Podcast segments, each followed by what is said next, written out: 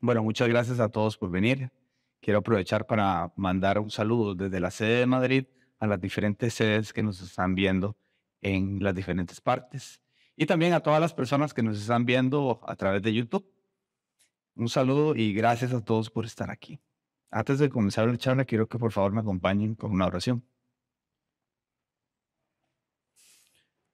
Señor, yo quiero darte gracias por, por el día de hoy tan maravilloso que nos permites venir aquí a escuchar de tu palabra, aprender más de ti, Señor, y sobre todo llevarnos esa transformación que quieres en nuestra vida, a cambiar nuestra forma de pensar para que cambie nuestra manera de vivir, Señor, y vivir de una manera cada vez más parecida a la de tu Hijo Jesús, Señor.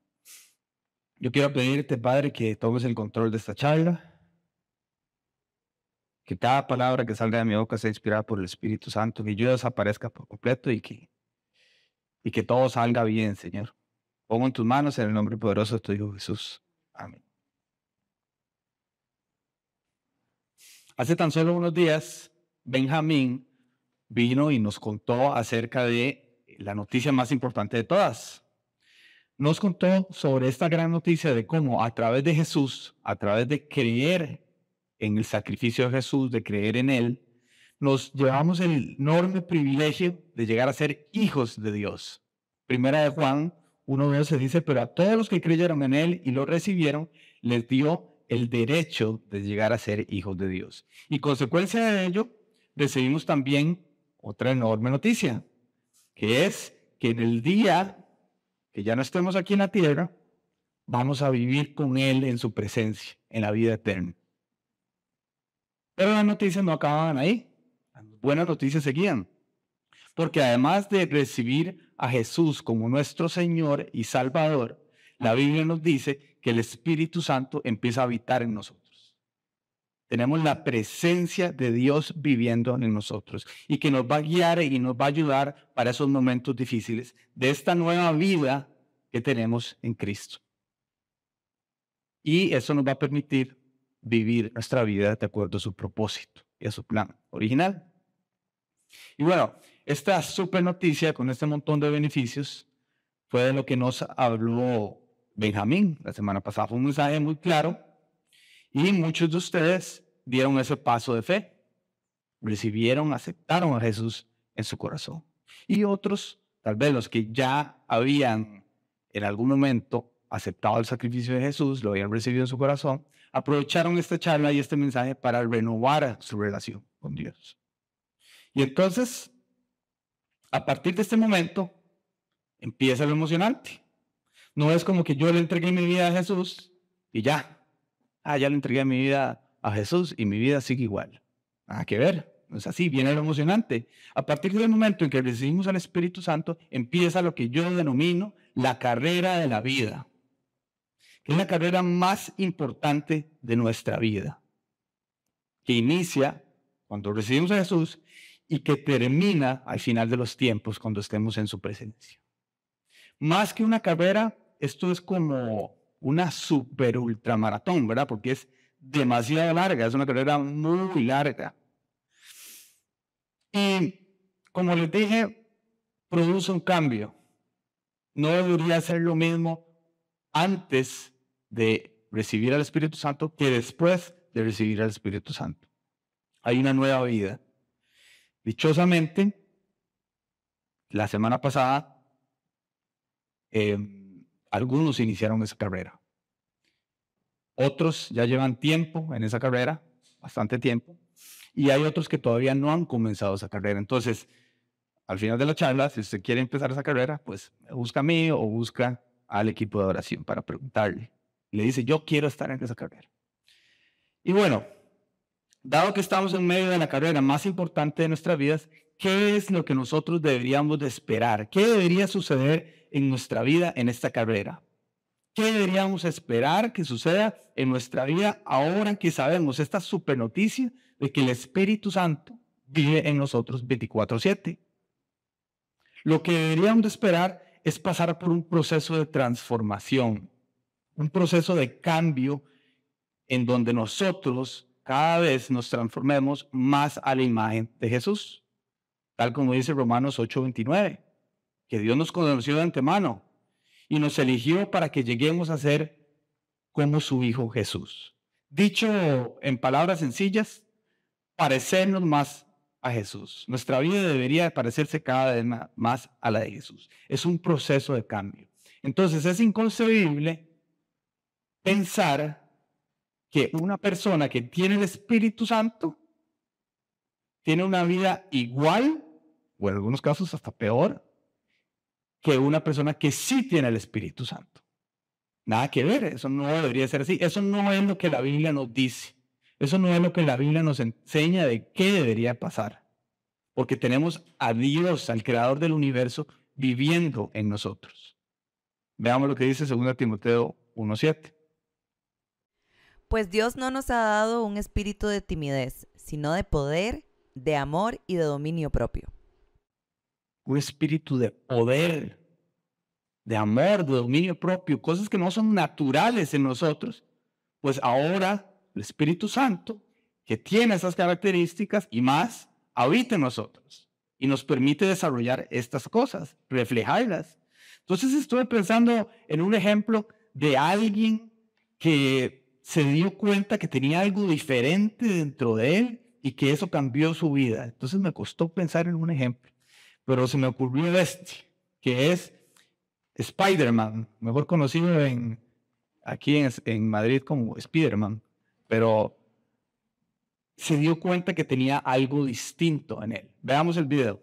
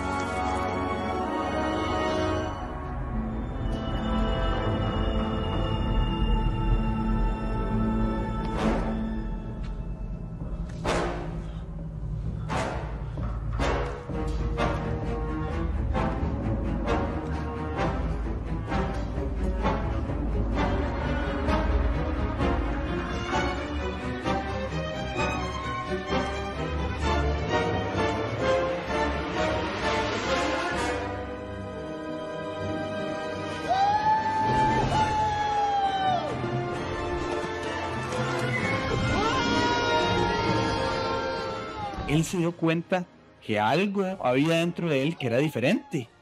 Y vean la cara de emoción que él pone, porque sabe que su vida va a cambiar.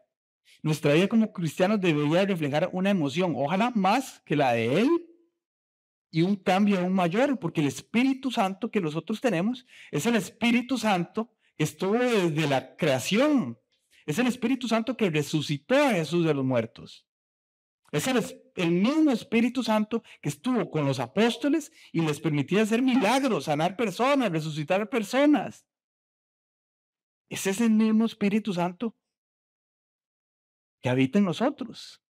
Yo cuando entendí esto, fue en mi primer estudio de Biblia con Raquel. Y yo le decía, suave, momento. Es el mismo Espíritu Santo que habita en mí. yo casi se me empezó a caer el pelo desde ese momento. O sea, yo quedé en shock, es impresionante. Entonces, ¿cómo no va a haber un cambio en nuestra vida? ¿Cómo no va a haber un cambio progresivo y creciente en nuestra vida? ¿Cómo no va a haber una transformación? Debería ser así, pero la realidad es que no siempre sucede así. Hay muchas personas que sí han tenido un cambio progresivo y está bien, pero hay otras que no. Y sobre la marcha, sobre esta carrera, muchas personas nos, nos enfriamos, nos desviamos, nos lesionamos en media carrera por las pruebas que pone la vida. Terminamos alejándonos de la meta. Y en algunos casos hasta algunos se retiran de la carrera. Nosotros debemos correr esa carrera bien, porque tenemos al Espíritu Santo con nosotros. Tenemos al mejor entrenador posible que es Jesús. Y tras de eso, tenemos al mejor manual de cómo correr carreras exitosamente, que es la Biblia. Nosotros debemos de terminar esa carrera no caminando ni corriendo, debemos terminar volando. Así debería ser. Entonces, ¿qué debemos hacer para correr esa carrera y llegar a la meta? Vamos a ver un pasaje del libro de Hebreos que nos orienta sobre algunos elementos prácticos y que nos van a ayudar a correr mejor esta carrera, la más importante de nuestras vidas, y llegar a, la meta. Hebreos 12 del 1 al 2. Por tanto, también nosotros, que estamos rodeados de una multitud tan grande de testigos, despojémonos del lastre que nos estorba, en especial del pecado que nos asedia, y corramos con perseverancia la carrera que tenemos por delante. Ok, el contexto en esta parte de Hebreos, el autor está animando a unos cristianos, a unos creyentes, a que permanezcan firmes en la fe, porque estaban siendo perseguidos y en algunos casos, pues, en ese momento los podían hasta matar. Entonces los está animando a que se mantuvieran con fe a pesar de las dificultades y que no abandonaran su cristianismo, que no se salieran de la carrera. Y en el capítulo 11, justo el que está antes de este versículo, hay un montón de ejemplos de lo que se llaman los héroes de la fe. Personajes de la Biblia que se mantuvieron con fe a pesar de las dificultades en medio de sus propias carreras. Entonces, esta multitud de testigos que menciona el, versículo se refiere a ellos, a esas personas descritas en el, en el capítulo número 11. ¿Y quiénes son? Bueno, Abraham, Noé, Enoch, eh, Sara, eh, Rahab, hay un montón y su fidelidad los mantuvo firmes. Y esa misma eh, fidelidad debería de servir de aliento para nosotros. Y este versículo en particular relaciona esa fe y, esto con una carrera que tenemos por delante. Entonces, nosotros no somos los primeros en la vida que tenemos que luchar o enfrentarnos con nuestros problemas que se presentan. Ya otros lo hicieron en el pasado. Corrieron la carrera y la ganaron, llegaron a la meta, lo hicieron bien. Entonces, la pregunta es, ¿cómo lo estamos haciendo nosotros? ¿Cómo estamos corriendo nosotros la carrera? ¿Qué pensaría Jesús de nosotros en el desempeño de nuestra carrera? Algunos bien, otros más o menos, otros estancadillos. Independientemente de eso, de cómo usted esté hoy, si los héroes de la fe lo lograron, nosotros también lo podemos lograr. ¿Por qué? Porque tenemos esa misma fe en Jesús y porque tenemos al Espíritu Santo con nosotros. Y podemos lograr cosas increíbles. Podemos lograrlo siguiendo las indicaciones que nos dejó Hebreos. Y lo número uno que nos dice, voy a invertirlo un poquito, vamos a ver el, versículo 2, dice lo siguiente. Esto lo hacemos al fijar la mirada en Jesús, el campeón que inicia y perfecciona nuestra fe. Yo nunca fui un buen corredor, la verdad. Era malo, malito. Pero una vez me inscribí en una carrera de 17 kilómetros con obstáculos. Iba con un amigo. Y em, yo creo que eso, y una vez que fui al estadio de la liga, fue, fue de las peores ideas de mi vida. En serio, yo iba a la carrera y yo solo estaba pensando en que me iba a morir. Yo decía, bueno, por lo menos al menos esto me va a llevar al Señor más rápido. yo me estaba muriendo, estaba, todo me dolía, iba con cara de menso, corriendo, de verdad quería que la única manera que yo me iba a retirar de esa carrera era que mi amigo se lesionara. Entonces yo le venía pidiendo a Dios, yo digo, lesiónalo. Porque yo no iba a abandonar, a pesar de que yo me estaba muriendo en esa carrera, yo no lo iba a abandonar. Porque en mi mente está, ok, tengo que terminarla, tengo que llegar a esa meta que me propuse. Al final lo logré, porque me propuse esa meta. Tenía clara esa meta y quería alcanzarla. Tenía mi mirada fija en mi objetivo, en mi meta. Y después hay algo bueno de las carreras. Es la satisfacción de haberla terminado. Uf, qué sentimiento se siente riquísimo, uno se siente, ¿verdad? Como un maratonista completamente. Y en nuestra vida cristiana es igual. En nuestra carrera hay obstáculos, se pone difícil, porque la vida cristiana no es perfecta. Nos han vendido ahí a veces que es perfecto. No, es difícil.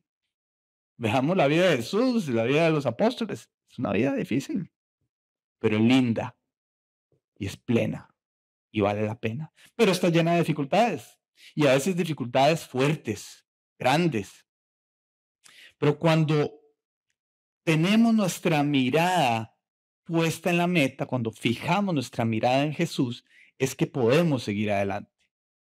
Porque nuestra fe es la esperanza de que al final de la meta va a estar Jesús y nos va a dar ese premio que nos prometió.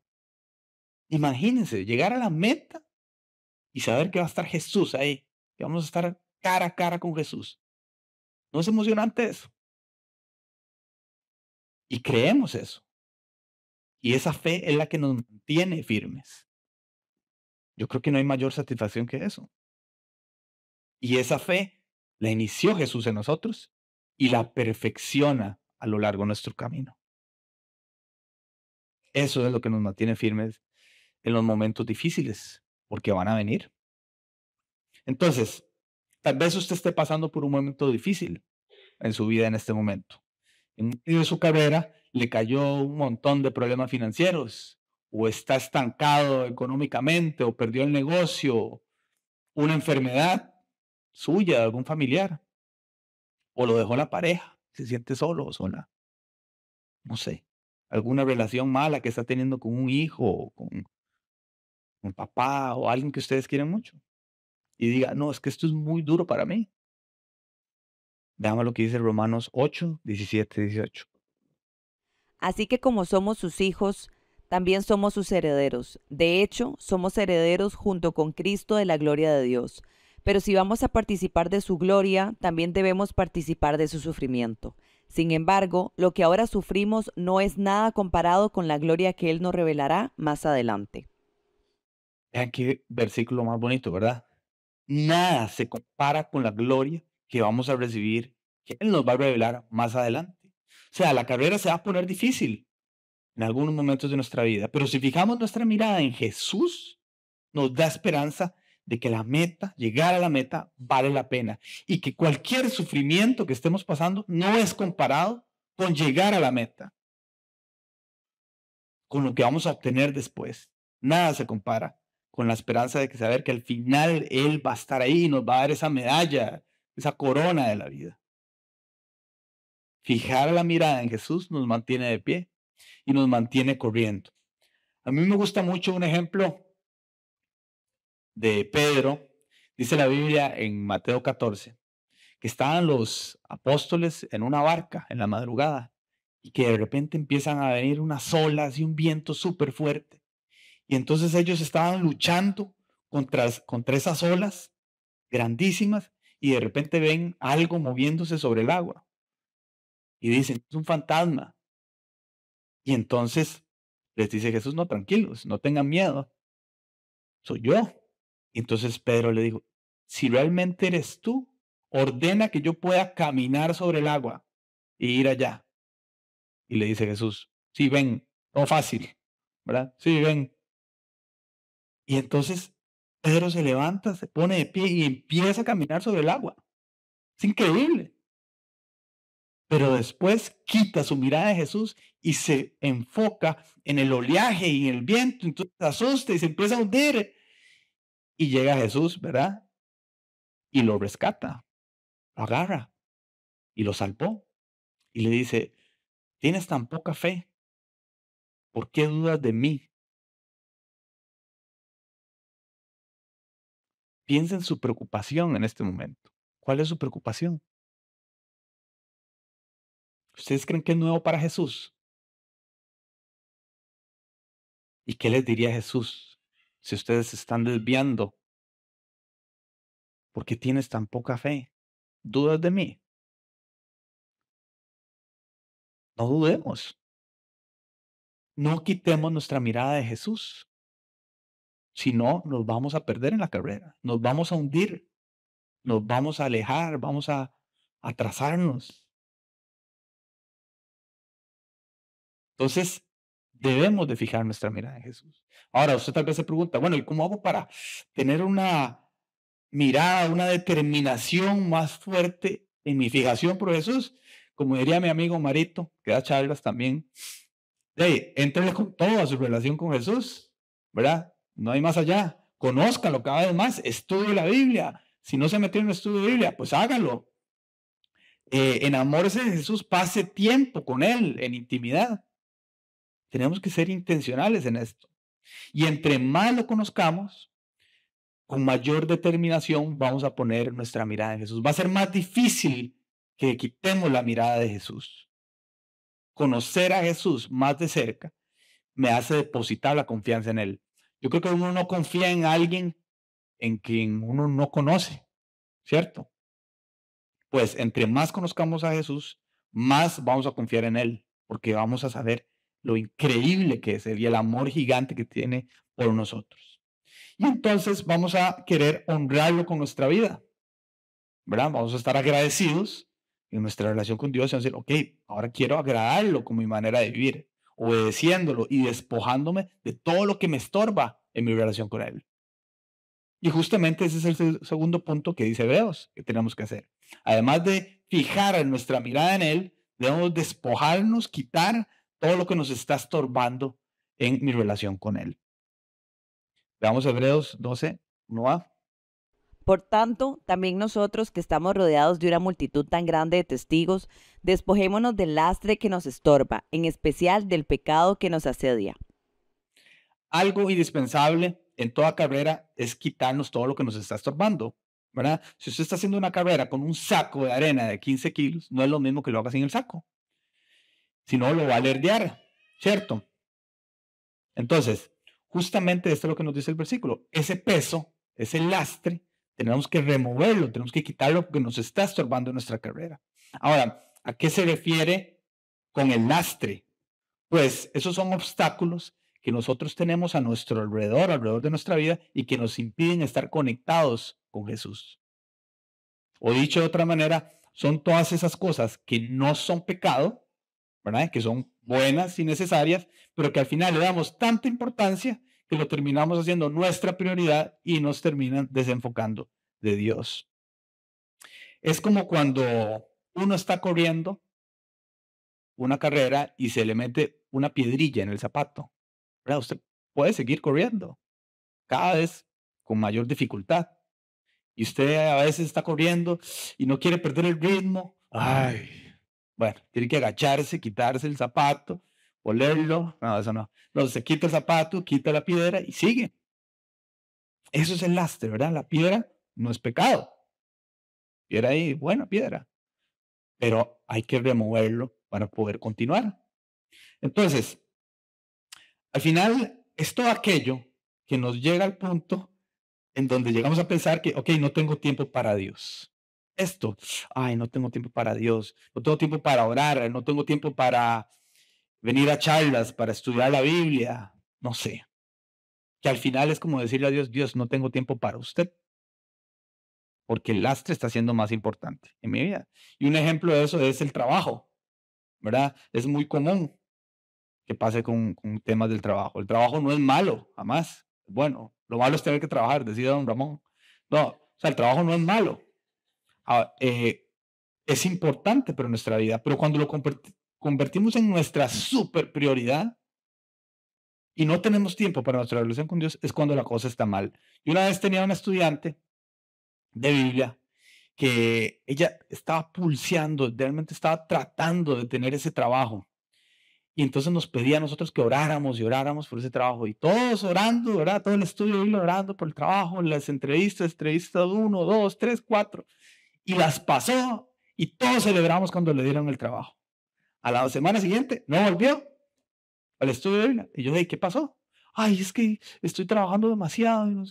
Bueno, semana siguiente tampoco. Entonces, al final, lamentablemente esas cosas pasan. Invertimos el, hombre, el orden de las prioridades y eso nos desenfoca, nos quita la mirada de Jesús. Las redes sociales es otro ejemplo. Vi un estudio que dice que las personas en promedio eh, invierten, no, gastan cuatro horas y quince minutos al día en redes sociales. Es exagerado y que viene subiendo, es una tendencia que viene subiendo. Eso en 30 años significa que cinco años enteros, bueno, cuatro punto algo años enteros, lo dedicaron a, a redes sociales. Es exagerado, cuatro puntos, es casi lo que uno espera para un mundial. Es demasiado tiempo. Consume, y además que no, no nos deja nada, ¿verdad? Redes sociales nos dejan muy poco. Imagínense lo que podríamos hacer con, no cuatro horas, con una hora al día de estudiar la Biblia en vez de ver redes sociales. Estaríamos muchísimo mejor preparados para la carrera. Ahora, ¿cómo estamos organizando nuestras prioridades? Los amigos es otro. Uno puede querer mucho a algunos amigos, pero a veces es un lastre en nuestra vida. Nos alejan de Dios. 1 Corintios 15, 33 dice, no se deben engañar, las malas compañías corrompen las buenas costumbres. Sucede. Y así hay muchas cosas que pueden ser el lastre en nuestra vida. Hobbies, el deporte, eh, la novia. O sea, hay muchas cosas que se convierten en lastre en nuestra vida y nos hace perder nuestra mirada de Jesús. Entonces, ¿cuál es su lastre? Piense, ¿cuál es el lastre de su vida en este momento? Identifícalo. Y no permita que lo desvide de Jesús. Priorice por encima de su lastre lo que lo acerca a Jesús, más bien. Y este es relativamente fácil, el lastre, quitarlo, ¿verdad? Pero aquí viene el difícil, porque el versículo continúa. Despojémonos del lastre que nos estorba, en especial del pecado que nos asedia, en especial del pecado. El pecado nos aleja de Dios y puede destruir completamente nuestras vidas. Dice la Biblia que el pecado nos lleva a la muerte espiritual. Así de graves son las consecuencias del pecado. A no es jugando. Y entonces, ¿cuál es su pecado? Todos tenemos gustos distintos dentro de nuestro menú de, pecados, ¿verdad? Bueno, ¿cuál es el suyo? ¿Qué es lo que lo está trazando? ¿Cuál es ese pecado que lo está absorbiendo? ¿Qué son las relaciones sexuales? ¿Para el matrimonio? ¿Qué es la pornografía, la droga, la mentira, el chisme, el amor al dinero, la falta de perdón. Ay, son muchas cosas que nos pueden estar dañando completamente nuestra vida y nuestra carrera. Y, y esto no es tan fácil como identificarlo y decir, ok, ya, ya lo identifiqué, ahora sí, ya lo voy a quitar. No, pecado es difícil, ¿verdad? Si usted es chismoso o chismosa, no es como que diga, ay, sí, yo soy chismoso, ya lo voy a quitar. No, al día siguiente estar chismeando, seguro. Entonces, ¿qué es lo que debemos hacer en estos casos? Lo primero que tenemos que hacer es entender que por nuestras propias fuerzas no lo vamos a lograr. Necesitamos, por supuesto, de la voluntad, pero necesitamos también del poder del Espíritu Santo, que nos da el fruto del dominio propio, por ejemplo, que nos da la sabiduría para evitar el picado en nuestras vidas. Entonces, Debemos de identificarlo, por supuesto, y entregárselo a Dios. Y decirle, Espíritu Santo, necesito que me guíe, que me ayude a obedecerlo, obedecerlo especialmente. Porque me pasó una vez que cuando yo me estaba acercando a Dios, yo decía, Dios, le tengo miedo a fin de año. ¿Por qué fin de año? En Costa Rica uno se va a la playa con todos los amigos y la fiesta, es una loquera. Y entonces yo me acuerdo que yo decía, este, Dios, yo me voy a quedar en la casa, no voy a ir porque yo sé lo que va a pasar. Y entonces yo estaba ahí tranquilo en la casa, no hice ni planes para ir a ninguna parte, me quedé en la casa y de repente, pum, me llega un mensaje. Una muchachilla que me gustaba en ese entonces. me dice, ah, es que estoy aquí en la playa, no sé qué. Y yo, uy, no. Y entonces empieza ahí esa batalla mental. Y yo, eh, eh, ver al Espíritu Santo incomodándome. Y yo, ay, Espíritu Santo, necesito que que le baje el volumen un toquecito para poder pensar en mi pecado. Y entonces, qué batalla más difícil, demasiado difícil. Y cuando abrí los ojos, ya estaba ahí, en la playa, pura fiesta. Entonces, la cosa es que si le pedimos ayuda al Espíritu Santo, el Espíritu Santo nos va a ayudar. No lo dude, pero tenemos que obedecer. De lo contrario, no sirve de nada. Entonces, si mi problema es el alcohol, Entonces no vayamos a orar a un bar o a ver un partido de fútbol a un bar, ¿verdad? Evitémoslo. Si mi problema es que me gusta la vecina, y no vayamos a pedirle azúcar a la vecina, vayamos a donde el, el señor mayor a pedirle azúcar. O sea, hay que ser sabios y hay que pedirle la ayuda al Espíritu Santo. Veamos lo que dice Santiago 4. Santiago 4, 7, 8. Así que sométanse a Dios, resistan al diablo y él huirá de ustedes. Acérquense a Dios y él se acercará a ustedes. Pecadores, límpiense las manos. Ustedes los inconstantes, purifiquen su corazón. Purifiquemos nuestro corazón, sometámonos a la disciplina de Dios como nuestro entrenador de la carrera y obedezcámoslo, resistamos a ese pecado.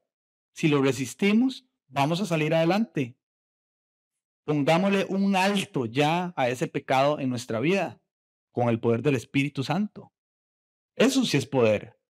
Poder eliminar un pecado. Spider-Man no puede hacer eso. Nosotros sí. Porque tenemos al Espíritu Santo que trabaja en nosotros. Entonces, ¿qué debemos hacer? Poner nuestra mirada fija en Jesús, en nuestra esperanza de que Él está ahí al final de la carrera. Y eso nos va a llevar como consecuencia a querer eliminar el lastre y el pecado de nuestra vida, todo eso que nos estorba. Pero hay una más. Veamos el versículo. Hebreos 12, 1b. Despojémonos del lastre que nos estorba, en especial del pecado que nos asedia, y corramos con perseverancia la carrera que tenemos por delante.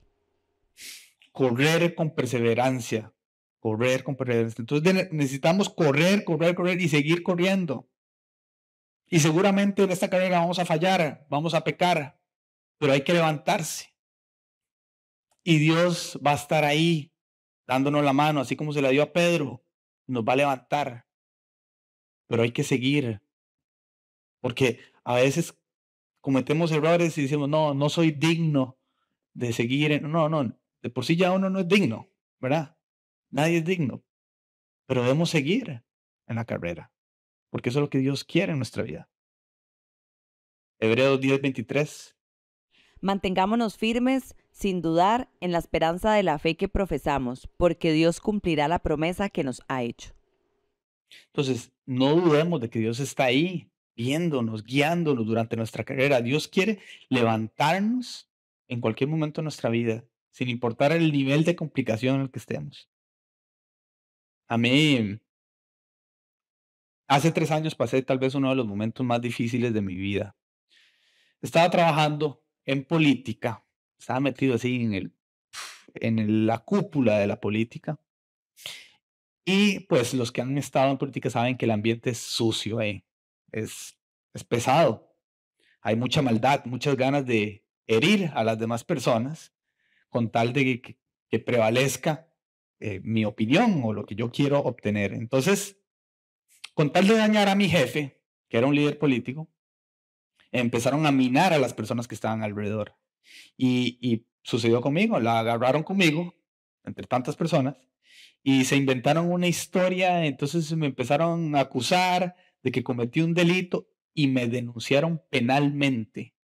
No fue una acusación, ¿verdad? Pero fue una denuncia, un papel al final. Pero claro, yo nunca había pasado por algo así. Y yo que no sé nada de leyes, me llega una denuncia penal y lo primero que uno hace es asustarse. Y tras de eso, empecé a salir en medios de comunicación y las noticias súper amarillistas y todo. Y entonces la cosa se puso complicada. Vi sufrir demasiado a mi familia, especialmente a mi esposa. Estaba embarazada de mi hija menor. Y fue muy duro es realmente duro verla llorar todas las noches. Y uno cuando está en política, uno sabe que esas cosas pueden pasar, pero no, no, ¿verdad? no cree que le va a pasar a uno. Y entonces yo llegué a pensar que, mm, que esto me iba a afectar en mi relación con Dios, con Teos principalmente. Y entonces yo pensé en alejarme de Teos y de Dios un poco. Eh, porque esta denuncia estaba dañando mi imagen injustamente. Y yo no quería que asociaran a eso con Dios, ni con alguien cristiano. Entonces fue, fue realmente doloroso para mí esta situación y, em, y empecé a sentir como un duelo en mi corazón solo al pensar que me iba a alejar de Teos, porque entonces es mi casa. Aquí fue donde conocí a Jesús hace como 13 años, donde crecí espiritualmente. Y entonces ya me estaba despidiendo mentalmente de Teos y me vino a mi cabeza una pregunta, ¿y a dónde más voy a ir? ¿A dónde voy a ir? En el capítulo 6 de Juan, Jesús está con un montón de sus discípulos. Y entonces les empieza a decir las implicaciones de seguirlo a él, lo que significa seguirlo. Y dice la Biblia que un montón de gente se levantó y se fue. Y decía, no, esto es demasiado complicado de entender, esto es demasiado complicado de seguir. Y entonces le dan la espalda a Jesús y se van, se levantan y se van. Y llega Jesús y vuelve a ver a los doce apóstoles y les dice, ¿y ustedes qué? ¿También se van a ir? Y le dice Pedro, ¿a quién iríamos? Tú tienes palabras de vida eterna. Nosotros creemos y sabemos que tú eres el Santo Dios. Ya después hablé con Ben, ¿verdad? Y lo puso todo fácil. No, usted no hizo nada. No. Eh, dice, entre usted y Dios, siga. Yo, ok. Muy sabio, venga. La cosa es que hay momentos duros. Pero ¿a dónde más vamos a ir? No hay mejor lugar estar con Dios. Esa carrera se puede poner difícil, pero no hay mejor lugar que estar con Dios. No siempre va a haber motivación, especialmente en los momentos difíciles. Por eso hay que ser disciplinados. Por motivación uno no se levanta a correr todos los días para entrenar, para una carrera. Lo hace porque tiene una meta clara y porque es disciplinado. Y entre más tengamos nuestra mirada puesta en Jesús y que crezca nuestra relación, con Él, va a ser más fácil esos momentos complicados de nuestra vida. Porque Jesús nos dice que si permanecemos en Él vamos a dar muchos frutos y que separados de Él no vamos a hacer nada. Entonces, ver esos cambios, ver frutos en nuestra vida nos va a motivar a seguir adelante. Vamos a querer seguir corriendo esta carrera de la fe. Y nuestra vida va a ir cambiando progresivamente, crecientemente, y se los garantizo, va a ser la satisfacción más grande que puedan sentir. Llegar a la meta sabiendo que la corrimos bien, habiendo hecho nuestro mejor esfuerzo, esperando a Jesús ahí, esperándonos, para darnos el regalo más grande de nuestra vida. Segunda de Timoteo 4:7. He peleado la buena batalla, he acabado la carrera, he guardado la fe. Por lo demás, me está guardada la corona de justicia, la cual me dará el Señor, juez justo, en aquel día, y no solo a mí, sino también a todos los que aman su venida. Qué satisfacción poder llegar a decir esto, ¿verdad? Lo que dice Pablo. He peleado la buena batalla, he acabado la carrera, he guardado la fe. Yo estoy seguro que todos queremos correr bien la carrera. Y ahora sabemos que lo podemos hacer bien. Sabemos que tenemos al Espíritu Santo con nosotros y tenemos los elementos prácticos que vimos hoy para correr bien esa carrera y llegar a la meta. Que son, y con esto concluimos, poniendo nuestra mirada fija en Jesús, sostenidos por la fe que tenemos en Él. Entonces tenemos que estrechar esa relación con Él para que esa mirada sea fija, se pegue a Él, no nos desviemos. Si no se ha metido en un estudio de Biblia, métase hoy, ayer, métase ayer, o sea, no lo dude, sea intencional en esto. Dos, identificar cuál es el lastre y el pecado de su vida y elimínelo de una vez. Vamos eliminando eso. El pecado, pues entrégueselo a Dios y pida al Espíritu Santo que le ayude a ser fuerte y obedézcalo. Y número tres, persevere, corra, corra, corra. Sea disciplinado. Disciplinas espirituales, la oración, la lectura de la Biblia, sea disciplinado, porque la motivación no es suficiente, se necesita fe y disciplina. Y siguiendo estos pasos, vamos a correr la mejor carrera en nuestra vida. Oremos. Señor, yo quiero darte gracias por el día de hoy. Gracias por este mensaje, Padre, que nos alienta en, en esta carrera de la vida, Señor, en este proceso que has llamado proceso de santificación que inicia desde el momento que nos entregamos a ti y finaliza hasta, hasta que nos encontremos contigo, Padre. Yo quiero, Señor, pedirte que nos dé la fortaleza, Señor, para esos momentos difíciles y que pongamos nuestra mirada fija en ti, Señor, que confiemos en ti, Padre, y que a pesar de que los momentos se pongan complicados, pues que cada vez te busquemos más en vez de alejarnos de ti. Ayúdanos, Señor, a identificar cuál es ese lastre, cuáles son esos pecados que nos están estorbando en, nuestra en nuestro caminar contigo. Y te pido, Señor, que nos ayudes con poder del Espíritu Santo a eliminarlos para seguir constantes en esta carrera. En el nombre poderoso de tu Jesús. Amén.